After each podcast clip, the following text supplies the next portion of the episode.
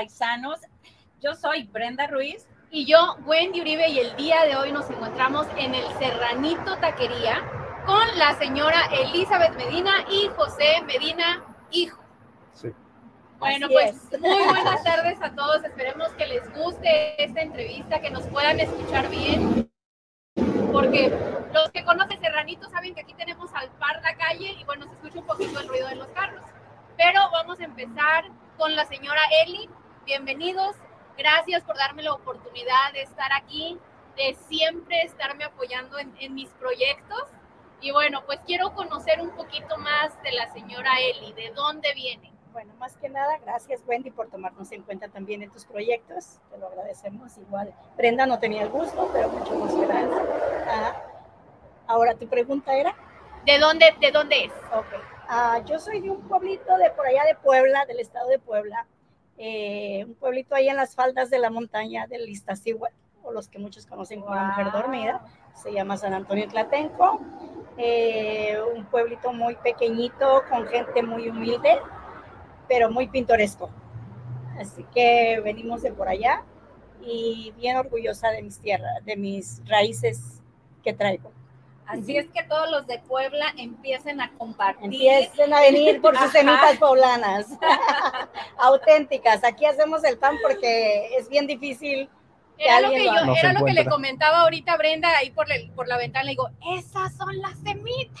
Yo quiero. y en verdad, los que, no, los que nunca han venido este, aquí al Serranito, creo que es lo más típico que usted puede venir a comer aquí, que son las semitas poblanas.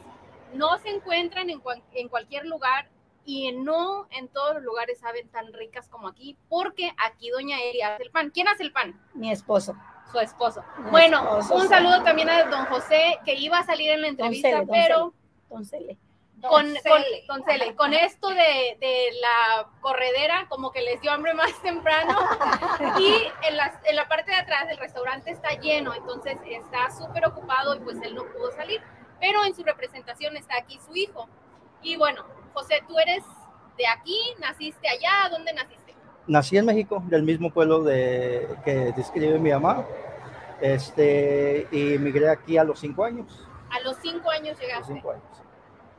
Wow. ¿Qué ha sido lo más difícil para ti entre el cambio? Porque tenía cinco años, pero me imagino que tienes recuerdos de México. La verdad no. Eh, casi, pues aquí crecí.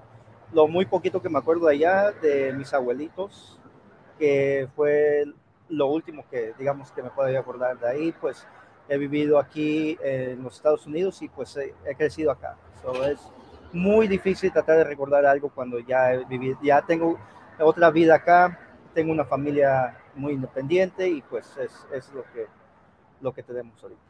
y súper orgulloso porque tu español es, magnífico. Exacto. Eso es lo que yo estaba pensando. ¿Cómo que se vino a los cinco años? Si habla perfecto el español.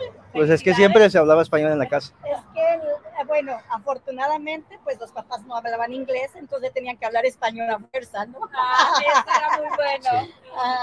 entonces, creo que eso fue. Ajá. Platíquenos, señora acerca de su vida allá en, en México ¿Qué es lo que le hace decidir venirse? Allá se conocieron, me imagino, ¿no? sí, mi esposo y, yo nos conocimos allá. Sí, nos conocimos allá. Eh, yo crecí con mis abuelos maternos ah, desde muy bebé. Entonces, para mí ellos son mis, fueron mis padres. Para mí fueron mis padres.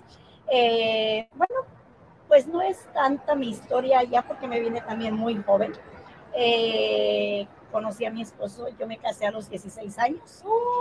Eh, tuve a mi hijo allá. Eh, somos vecinos, como a dos cuadras de diferencia. Eh, de pequeñita, pues iba a la escuela. Mis abuelos se encargaron de darme estudio.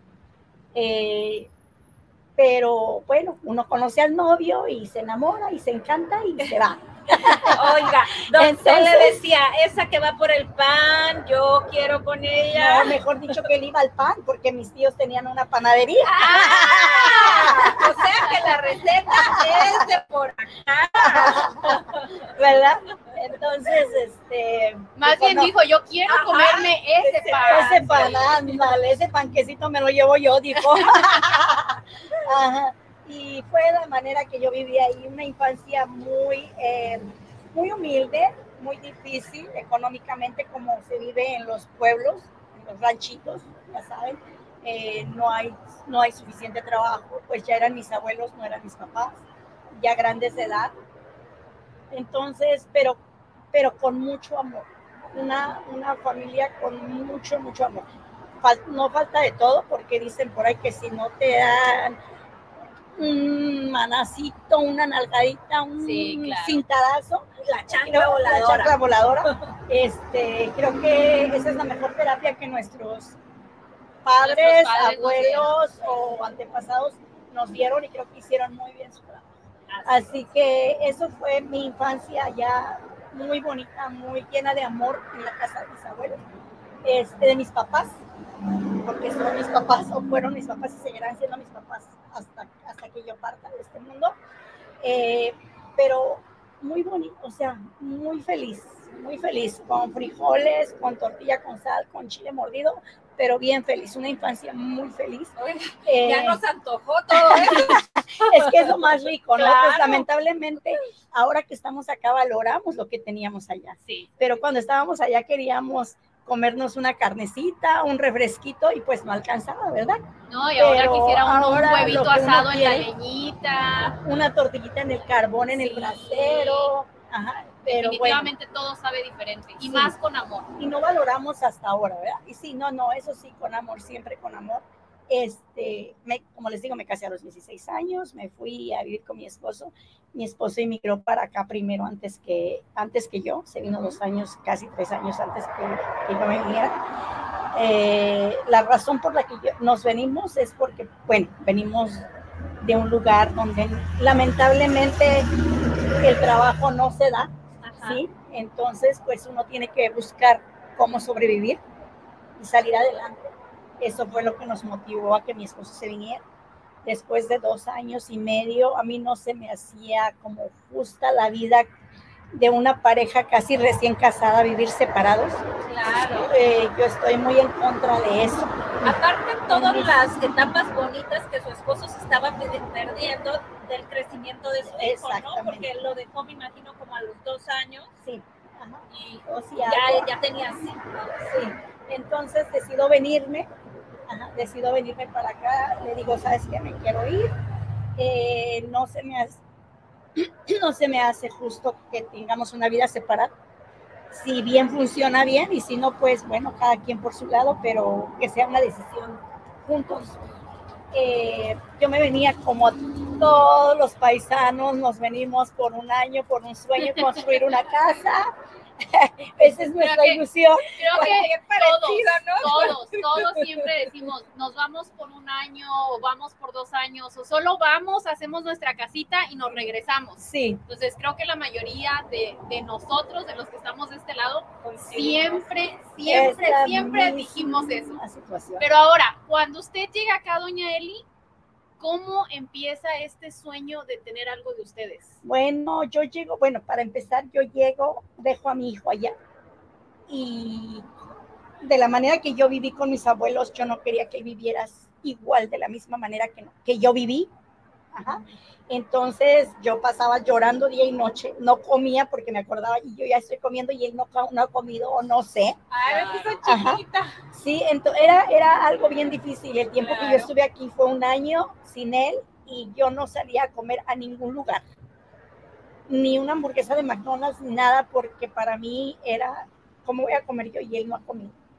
O sea, era eso. Entonces, al año mi esposo va, al verme que no aguantaba estar sin mi hijo, mi esposo decidió por él lo trae y entonces como que ahí empieza una nueva vida.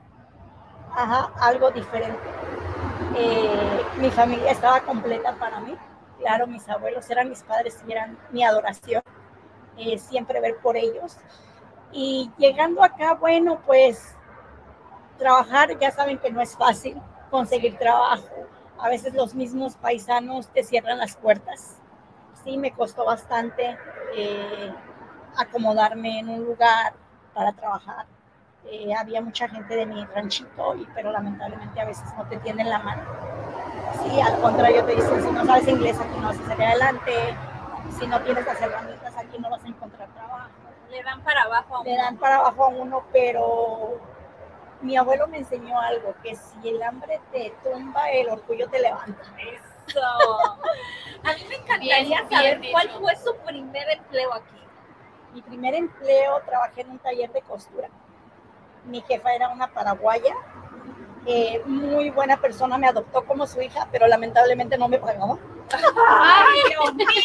no, Pensó creo que, que, yo creo que le daba pensó de que con amor la panza se llenaba. Sí, la- se tomó muy en serio el papel de te voy a adoptar. Sí, ese fue mi primer trabajo. De ahí una amiga de la Ciudad de México. La conocí ahí en el trabajo y ella me dijo, vámonos, aquí con ella no puedes estar.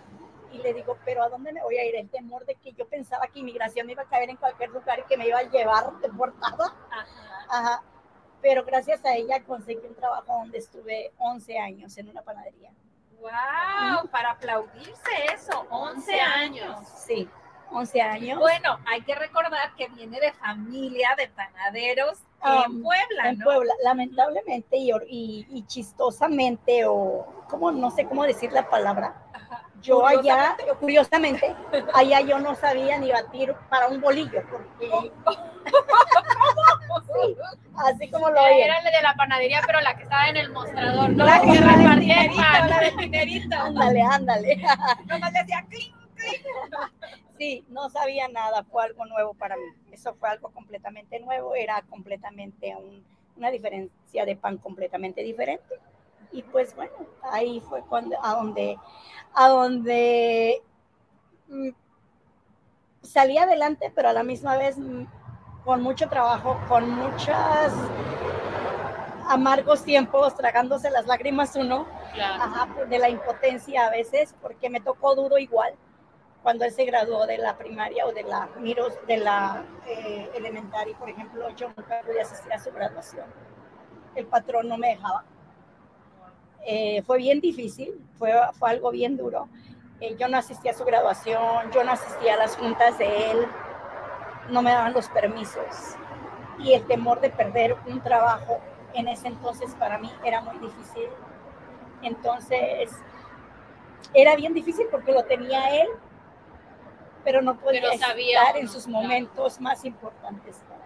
Y creo que eso ah, no sigue desgraciadamente sigue existiendo, desgraciadamente sigue pasando que en muchos de los trabajos no tenemos esa libertad Sí, de poder decir tengo esto importante que tengo que hacer con mis hijos, exacto. que, que para nosotros es valioso, a nosotros nos importa, son nuestros hijos, nos duele. Y desgraciadamente hay muchos patrones que no lo ven de esa manera, o sea, para ellos eres el empleado y aquí tienes que estar. Así me tocó a mí. eh, lamentablemente, pues mi esposo trabajaba instalando alfombras. Ah, el patrón de él era un chino y era la misma situación, pero lo, lo orgullosamente que me puedo decir es que su papá fue el que le dedicó más tiempo en las mañanas, lo llevaba a la escuela, le preparaba su desayunito y después pasaban por él para llevárselo a trabajar. Y ya en la tarde, pues me tocaba a mí cuando me tocaba. O sea, era, era, era, era muy difícil. Fue- nos tocó muy duro, muy, muy duro. Pero fueron un gran equipo, ¿no? Y creo Sí. que aquí cabe rescatar algo muy importante, que cuando uno quiere, ¿no? Usted viene de ser creada y educada por sus abuelos. Y usted dice, eso no le va a pasar a mi hijo.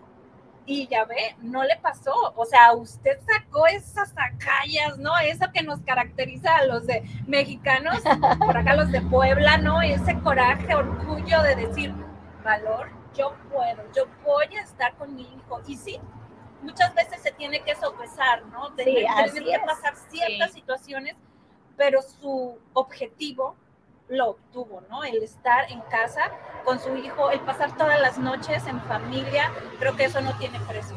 Sí, y así fue como, como salió. Ah, de ahí yo me tuve que mudar, viví en Nueva York, ahí llegué, ahí vivimos. Ahí pasó su mayor parte de su infancia y entró a la adolescencia él. Nos movimos para California. He sido muy loquita en mis decisiones. Eso, No se vayan de aquí. esas nos gustan. Ah, mi hijo creció solo, como ven, no tiene hermanos, no tuvo, no tiene nada, es el único hijo. Eh, los tíos míos que me adoptaron como hija, como hermana de ellos, los hermanos de mi mamá. este, prácticamente sus hijos de ellos crecieron casi a la edad de él. Entonces eran bien unidos o han sido bien unidos como hermanos. Entonces, como que yo sentía que estaba siendo muy egoísta al dejarlo crecer siempre solo, porque yo siempre trabajaba, mi esposo siempre trabajaba y él era solo. Él solo se iba al parque, él solo se divertía, él solo. Entonces dije, no, voy a moverme. Y un día murió mi abuelo, me fui para México, regresamos, él se fue conmigo, regresamos y le dije, empaca maletas, vamos. Y nos fuimos. Wow. Y nos fuimos esa, esa misma semana, llegamos a, California y vivimos, qué sé yo, seis años. Por ahí. Como unos seis, siete años. En California. Ajá, seis, siete años. Ahí él obtuvo a su familia, a su esposa y nacieron sus dos hijos.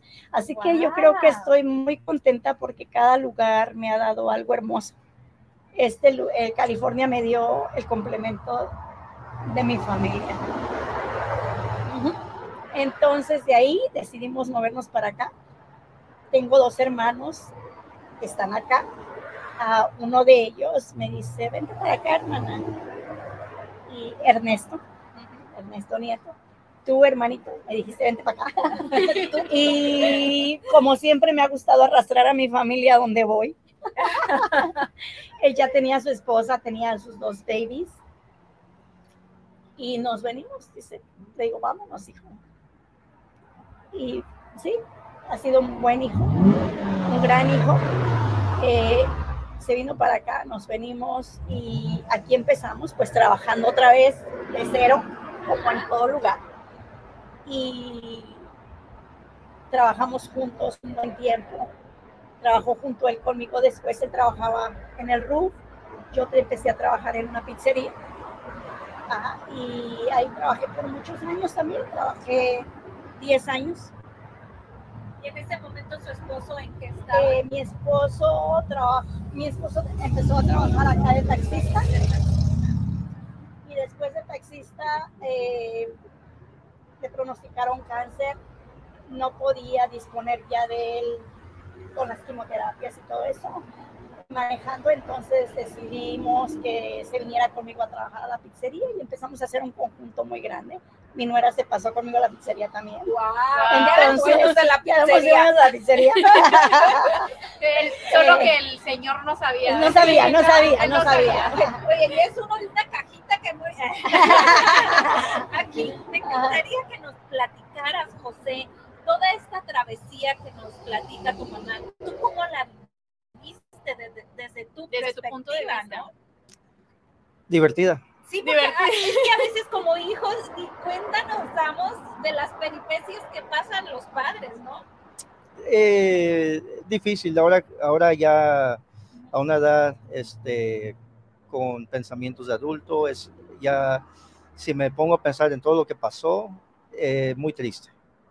Muy triste lo que vivió, cómo vivió, lo que batalló para que esté donde esté. Entonces, ahora me doy cuenta del esfuerzo que hizo, el cual en ese entonces, a la edad que tenía yo, no valoraba yo nada de eso. Eh, para mí era ver si hacía algo, no hacía algo, no, era, era, era, no, no nos mirábamos, que como dice mi mamá, crecí solo, eh, nos mirábamos si a lo mucho en la noche, que llegaba a hacer algo de cenar, y si no, ya había yo comido algo. Entonces, casi siempre fue así.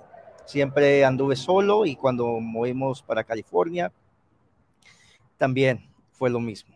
Entonces. Ya me agarré a mi mujer y dije, de aquí estoy eh, junto. Entonces, entonces y, no, y, fueron esas cositas que pues fueron cambiando. Entonces ya cuando este, conocí a mi esposa, pues ya empezamos algo más serio, más serio, más serio, hasta que salió embarazada. Entonces pues platicamos con mi mamá, le dijimos, ¿sabes qué? Mira, está embarazada y pues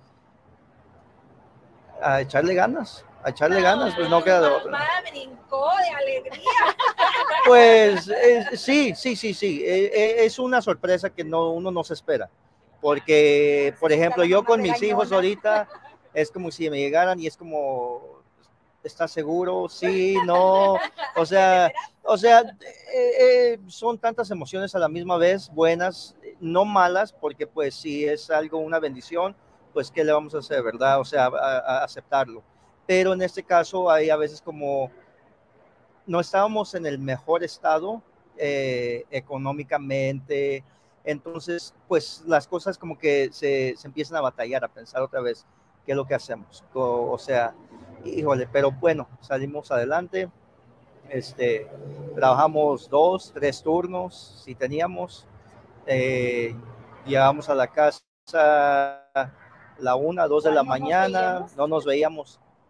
Y yo creo que eso ya fue algo que se nos, fuimos creciendo así, porque hasta ahora en ese momento hay a veces que no nos vemos y eso que trabajamos juntos. Wow. Ironías de la vida que yo quería que no creciera con solo sin mí. Ironías de la vida que toda la vida que estuve aquí él le tocó criarse con una babysitter prácticamente. Es mi comadre, donde está, si lo está viendo, saludos. Eh, la quiero mucho. ¿Cómo se llama? A ver, ¿cómo Marta, se llama? Marta. Doña Marta. Doña Marta, él adoptó, está su hijo adoptivo. Él adoptó, él adoptó como, como si fuera su, segunda mamá. Y empiezan, lo, lo, curioso es que serio? empiezan como niñeras y terminan como sus madrinas, sí. porque en mi caso es lo mismo, la niñera bueno, que de pues mi hija es, es, su madrina. Es madrina ella de, este, De un niño de, de de un ella. niño de ella. Sí. Eh, así me pasó, o sea, ella fue, eh, comadre, te lo agradezco infinitamente, ya sabes que te llevo aquí, jamás te olvidaré, y siempre estaré ahí para apoyarte en lo que tú necesites. Eh, ella no trabajaba, pero yo iba a trabajar y él se me enfermaba muy seguido. Él era de dos o tres veces a la semana estar en el hospital de emergencia. Él fue asmático crónico. Entonces, hace cuenta que yo, a mí- yo me salía del trabajo en friega solo para llevarlo al doctor y llegaba y lo dejaba y me decía, déjeme la medicina, déjeme todo y váyase porque me la van a correr. Entonces yo corría al trabajo de regreso y así era la situación. Entonces, por eso digo que es irónica la vida. Yo lo quería tener conmigo y en verdad no lo disfruté al 100%. Bueno, O sea, pues ahí, difícil es, ¿no? O sea, ahí cabe mencionar que es algo difícil, pero creo que am, afortunadamente, desgraciadamente no lo sé, pero es la única manera de salir Ah, adelante. en este país. Sí. O sea, nos Sí. venimos Sí. aquí a buscar un mejor futuro, no tanto para nosotros. Tuvimos hijos para nuestros hijos, pero creo que necesitamos de ese gran esfuerzo, sí. porque sin ese esfuerzo, pues definitivamente creo que no estaríamos. Ahora, mencionar que no están juntos, que aunque trabajan juntos no están, porque hay dos serranitos. Entonces, bueno, vamos primero a mostrarle un mensajito que le tenemos para usted, doña Eli, y después regresamos con la historia de cómo nació el serranito. A ver, vamos a ver.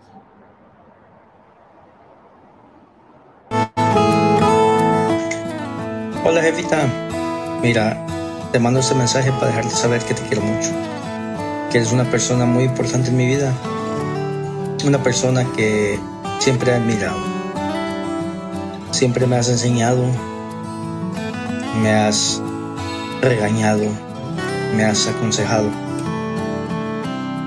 y pues quién no mejor que tú, una persona que siempre ha salido adelante, que siempre ha luchado por la familia y siempre has logrado lo que quieres. Sea lo que sea.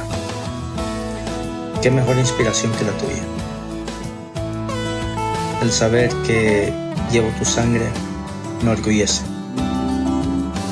Jefa, muchísimas gracias. Te quiero mucho. I love you. Wow.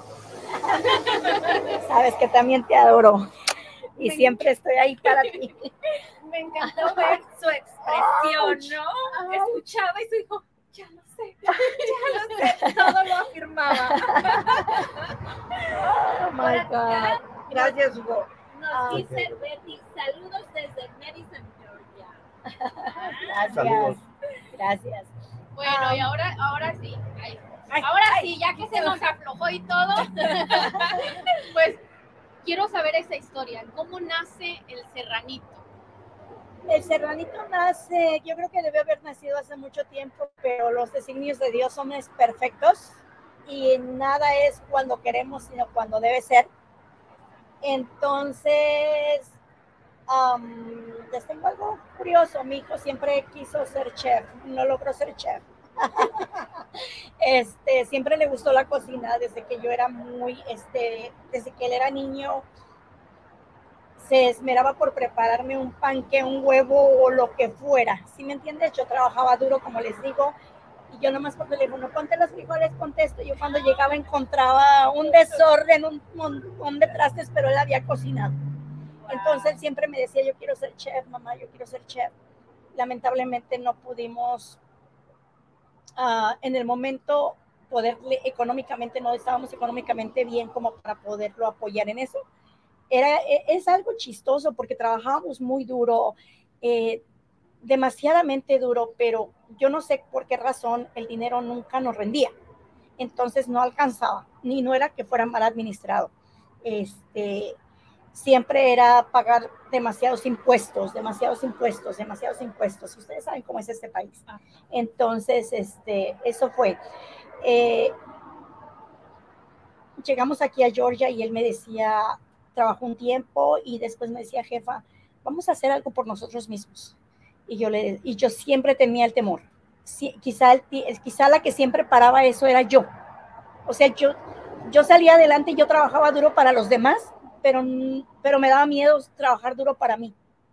Siempre tenía ese temor de que, y si no nos va bien, y si, y, y dónde vamos a agarrar, y si lo perdemos todo lo que hemos adquirido poquito a poquito con sacrificio. Y, y siempre ese eran, irónicamente, era buena para los demás jefes, pero no era buena para, para, uno, para uno mismo, ¿no? Y mi hijo siempre era, mamá, vamos a hacer algo, mamá, es tiempo de hacer algo, jefa, échame la mano, jefa, vamos a salir adelante, jefa, no tengas miedo, jefa. Entonces, ahí es como nace el serranito. Eh, me canso de trabajar en donde trabajaba eh, era un estrés exageradamente, exageradamente ya incontrolable. Entonces es cuando decido, bueno, vamos. Entonces juntos decidimos, vamos a chinguesu. Yo soy muy, muy grosera, soy muy grosera. Chinguesu, total, total, como nos vaya. Y sí, o sea, y el serranito nace precisamente por la insistencia de él. Porque él siempre quiso algo, tener algo, tener algo, no, no, no trabajar para un patrón, trabajar para él mismo, tener su tiempo para él mismo. Y sabemos cualquier tipo de trabajo, pero especialmente este trabajo restaurantero, wow, o sea, requiere demasiado tiempo, te absorbe completamente 24/7. Muy esclavizado. Es muy esclavizado, pero ¿qué, ¿qué les puedo decir? Yo siempre lo había visto trabajar en la cocina y yo siempre le he visto esa pasión de cuando tú lo ves en la cocina. O sea, es, es muy apasionado en lo que hace. Entonces, eso me hizo decir, vamos, démosle. Y así empezamos, así empezamos. Nosotros nunca trabajamos en un restaurante mexicano, jamás. Eh, nuestro trabajo era completamente comida rápida, como pues comida rápida, hamburguesas, pizzas y eso. Entonces nunca, pero entonces empezamos y la receta de la abuelita y de la bisabuela y de la tatarabuela, ¿no? Ahora sí, como bien dice el dicho, desde sus raíces, ¿no? o sea, ¿cómo vienen? Y así es como implementamos nuestro propio sazón, nuestro propio sabor, nuestras propias recetas y todo lo hemos creado entre nosotros porque pues él aprendió a, comer desde la, desde la bisabuela.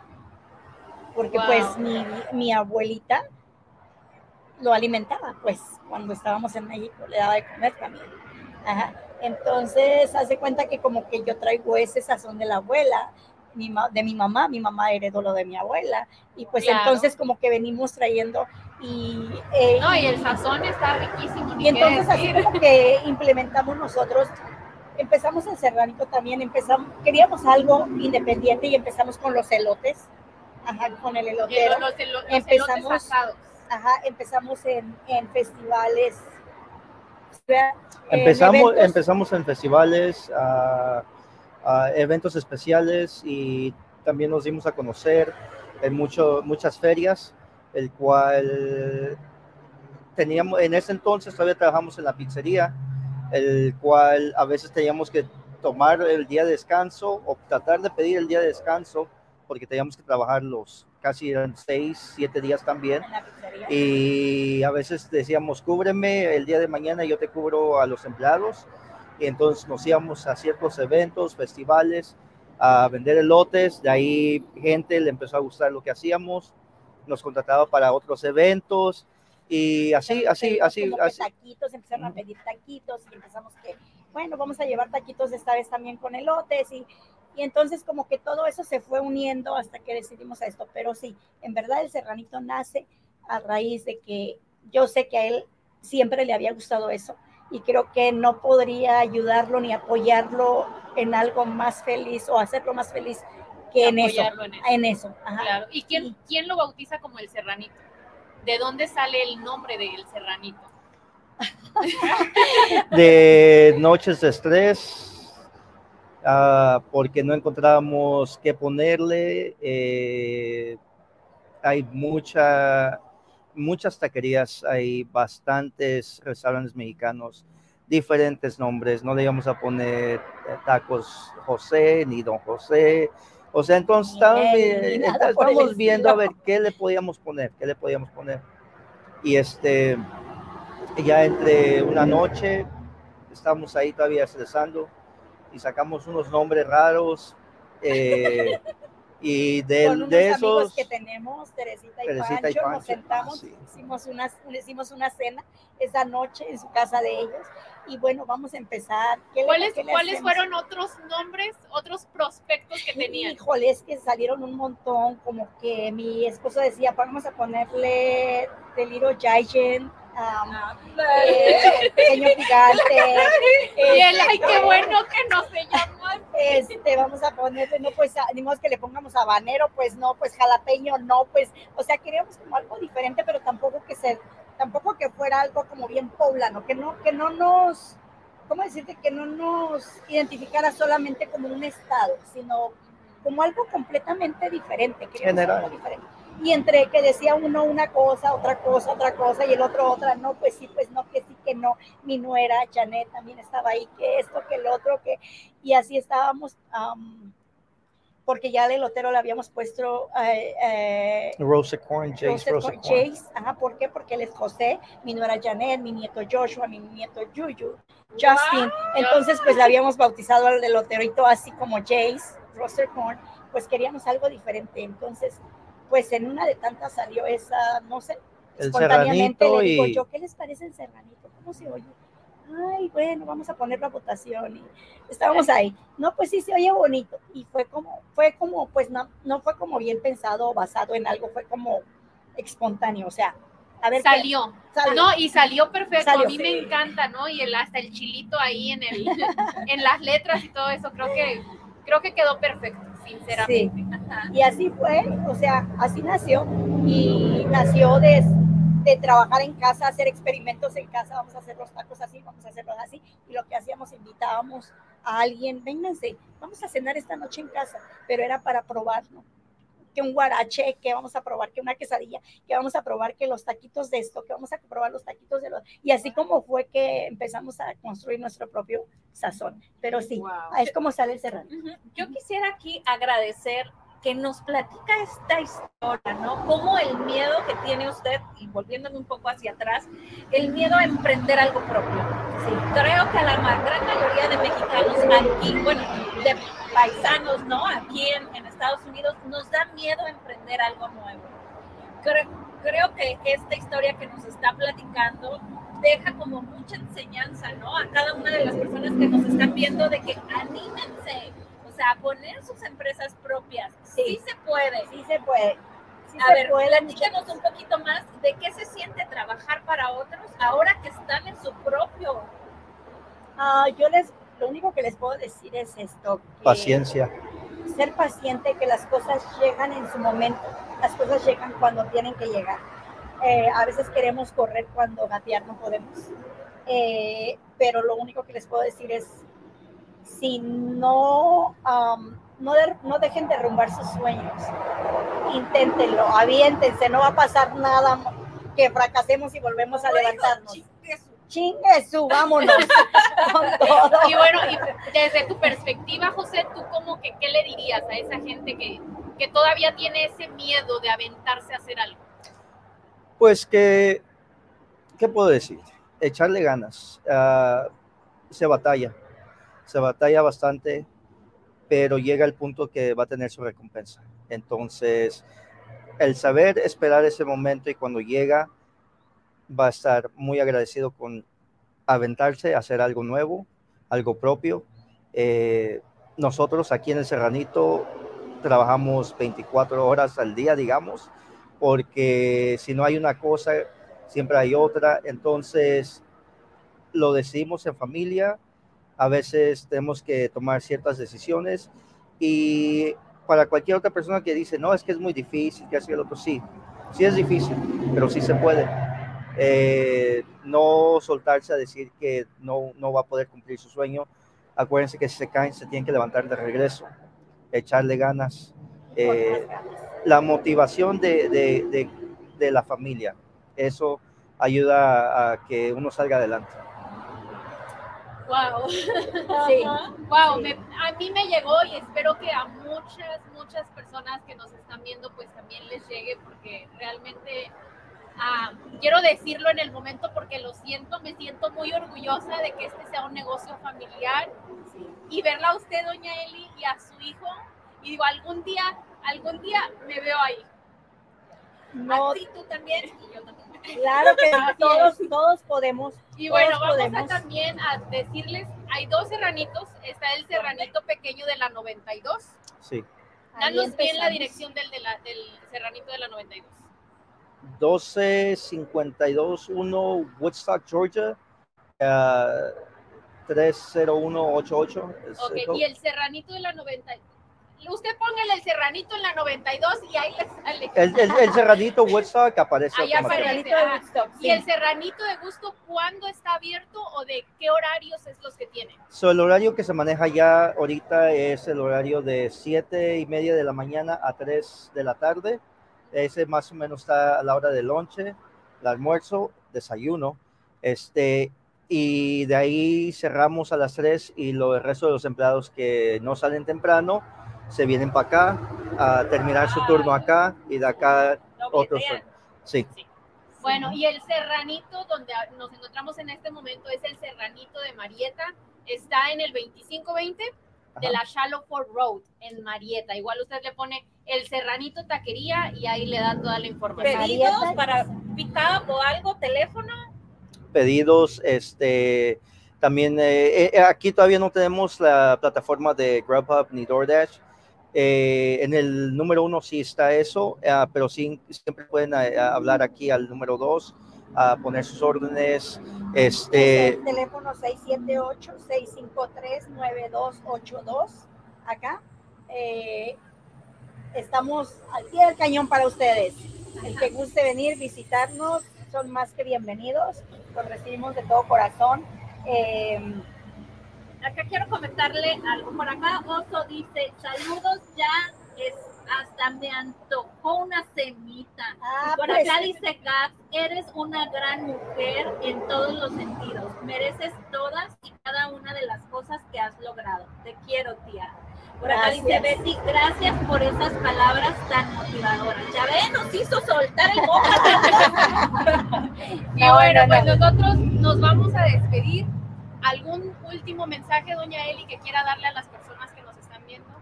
Bueno, de antemano, gracias a todos nuestros clientes y los que no son clientes, porque de alguna manera esto ya saben cómo es, eh, como la papa caliente, aquí se sabe y se sabe y se sabe y se pasa lo bueno y lo malo, si un complaint se pasa, si algo, algo bueno se pasa.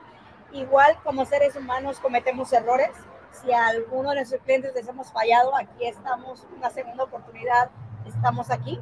Eh, a los que son fieles seguidores, muchas gracias por el support que nos están dando, de verdad. Se los agradecemos. Y los que no nos han visitado, con gusto, las puertas están abiertas, ya saben el horario, de lunes a sábado, de 7 de la mañana estamos al pie del cañón con las puertas abiertas, desayuno, hasta las 7 de la noche, viernes y sábado hasta las 8. Y pues, ¿qué les puedo decir? con todo el gusto del mundo los atendemos. Por eso es que no queremos abrir más porque, híjole, nos gusta atenderlos nosotros mismos. Ay, qué delicia, no, pues yo ya estoy como que viendo acá que están comiendo, yo quiero. Bueno, vas y... ¿Y tú, José, algún mensajito que quieras darles? No, pues muchísimas gracias desde el principio a todos que sí nos han seguido desde el principio, de verdad que les agradezco, es un, es un small business que tenemos y a la manera que también nosotros tratamos a nuestros clientes, que siempre les hemos sido honestos, a veces nos gusta regalarle comida porque son fieles a, a, que siempre vienen con nosotros y a mí me nace y la verdad creo que si fuera así todo el día no tuviera yo negocio porque yo soy de las personas que, que me gusta regalarles de, hey, tomen esto, no se preocupen esta vez a la que venga. Nosotros de verdad que hemos aprendido a valorar lo que hemos tenido ahorita y lo que tenemos que gracias a Dios eh, se ha podido a, a, mis papás, el apoyo de ellos, pero de verdad muchísimas gracias a todos este, nuestros customers que nos siguen apoyando. Y para todos los nuevos que quieran venir a visitarnos, por favor, miren, tenemos desde quesadillas, guaraches hechas a mano, este, semitas, tacos de camarón, pescado, eh, no hombre, eh, eh, tortas, burritos, hacemos a veces platillos, ciertos platillos, entonces, este, vengan a visitar el Serranito en el 92 o aquí en Marieta, cuando gusten. Perfecto. Y no se olviden los poblanos y los que no sean poblanos también, yo les recomiendo la semita. Usted llegue y pida su semita que no se va a arrepentir definitivamente. Se lo, se lo aseguro que no se va a arrepentir. Y bueno, quiero hacer también una pausa para mandarle un mensaje a su esposo, a tu papá, que se iba a estar con nosotros, desgraciadamente pues está un poquito lleno el restaurante y no pudo estar, pero algún mensaje que quieran darle a él para que al ratito que vea el video no, pues jefe, sigue haciendo más pan porque van a llegar más poblanos a comer. Entonces, no, eh, yo sé que nos ha costado, nos ha, hemos trabajado duro para tener lo que tenemos y yo sé que siempre le echamos ganas. Eh, en este caso, pues también te quiero decir gracias por tu apoyo, eh, te quiero mucho, vamos a seguir echándole ganas. Yo sé que con lo que has batallado tú también, no ha sido fácil y aunque a veces andes un poquito cansado, yo sé que no te rindes, un, es un buen ejemplo para todos nosotros, igual que mi jefa. Te quiero mucho, jefe, y pues a rato que mires el video, pues te doy un abrazo, un, abrazo, un besote y nos chingamos una, chelita. Eso, para que amarre bien. Yo lo que te puedo decir es gracias por ser el compañero que has sido siempre, gracias por el apoyo, gracias por estar ahí siempre, ah, en las buenas, en las malas, en las peleas, en los abrazos y todo. Eh, gracias por estar ahí. Eres una persona bien luchadora también. Eres una persona muy fuerte y siempre estás ahí dándonos la mano eh, al pie del cañón. De verdad que sí, muchas gracias por todo. Eso es lo que te quiero decir a ti. Eh, quiero darle las gracias también a, bien rapidito. Usted, hermano Ernesto, gracias por el empujoncito, manito, por todo lo que has hecho por nosotros. Muchas gracias, de verdad que sí, por estar ahí también, manito, al pie del cañón, apoyándome en siempre, siempre, incondicionalmente en todo. Eh, en este proyecto de Serranito, gracias por todo, de verdad que sí. Eh, Teresita, Panchito, muchas gracias porque sin ustedes tampoco esto no se hubiera logrado. Es parte de ustedes, mucha parte, tiempo, esfuerzo, estar con nosotros a todo lo que da al pie del cañón también, incondicionalmente. Un abrazo fuerte y bueno, el sábado nos echamos una chela también. y salud Wendy, una vez. Wendy, gracias por apoyarnos también. De verdad que sí, siempre has estado al pie del cañón, bien incondicionalmente. La verdad, eh, has estado en, los, en el gran opening, has estado aquí, has estado allá. Gracias por la oportunidad. Mucho gusto por conocerte, Brenda. Eh, es un placer haber compartido esto con ustedes. Y vuelvo y repito, muchachos, échenle, no se achicopalen. Si yo pude, ustedes pueden más. Así se dice. Bueno, creo que mejor mensaje no pudo haber. Si doña Eli pudo, todos podemos. decir que paisanos, no se den por vencidos. Gracias por acompañarnos y nos vemos en un próximo programa. Claro que sí.